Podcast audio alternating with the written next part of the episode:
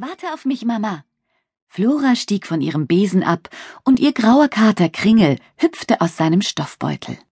Es war Samstagmorgen, Markttag im Hexenrosenstädtchen, und Floras Mutter Anemona Floribunda streifte bereits zwischen den bunten Ständen umher.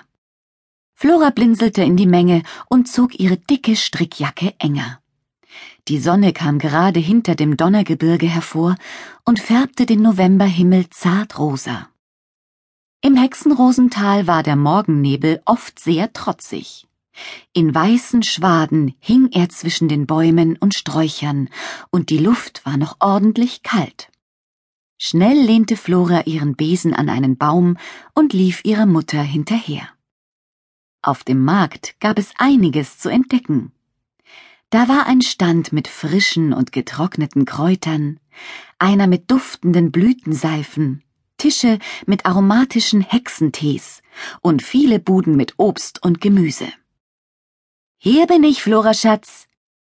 Mama war vor einem Stand mit frischen Pilzen stehen geblieben und kaufte gerade eine Tüte voll dottergelber Pilze fürs Mittagessen. Hallo, Anemona, grüßte da eine krächzende Stimme hinter ihnen. Flora drehte sich um und bekam beim Anblick der Person, der diese Stimme gehörte, große Augen. Eine so seltsam gekleidete Hexe hatte sie noch nie gesehen. Die Frau trug Flipflops, als wäre es noch Hochsommer. Über eine Glockenhose hatte sie sich ungefähr siebzehn bunte Röcke gezogen und darüber trug sie noch einen dicken Mantel aus wuscheligem Plüsch. Das eigentümlichste aber war ihr Hexenhut.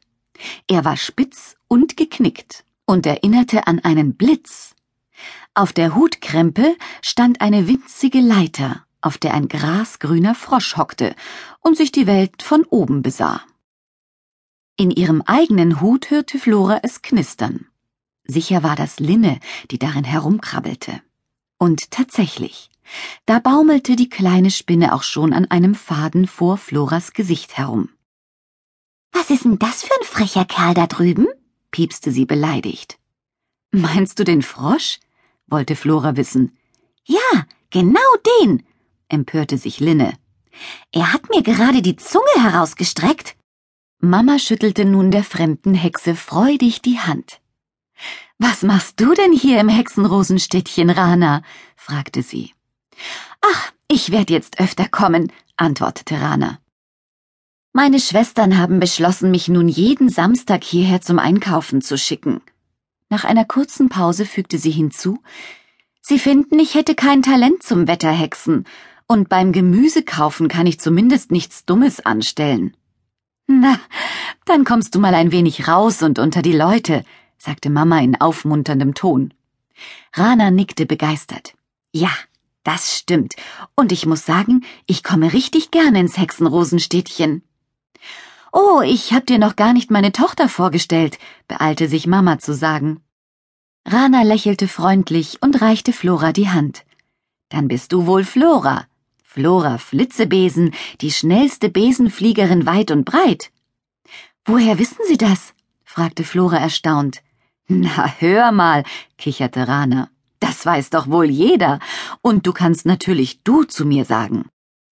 Nachdem Mama und Rana noch ein bisschen geratscht hatten, verabschiedete sich die kleine alte Hexe und watschelte mit ihren Einkäufen davon. Wer war denn das? fragte Flora ihre Mama, als Rana außer Hörweite war. Das war Rana, eine der Wetterhexen. Mama beeilte sich, zum Honigstand zu kommen. Was? Das war eine richtige Wetterhexe? rief Flora ungläubig. Ich dachte, die leben im Donnergebirge. Das tun sie auch. Alle zwölf Schwestern und die Donnerhexe. Aber, du hast es ja gehört, Rana ist zum Einkaufen hier. Mama suchte nun Honig aus. Ein Glas Waldhonig und ein Glas Lindenblütenhonig. Jetzt haben wir alles, verkündete sie schließlich und hängte den schweren Korb vorn an ihren Besen. Am Nachmittag traf sich Flora mit ihren besten Freunden Laurus, Malte und der Helfe Hille vor dem magischen Tierheim. Die Kinder halfen Betula Alba, die das Tierheim leitete, in letzter Zeit oft bei der Tierpflege. Betula war sehr froh darüber, denn sie hatte alle Hände voll zu tun.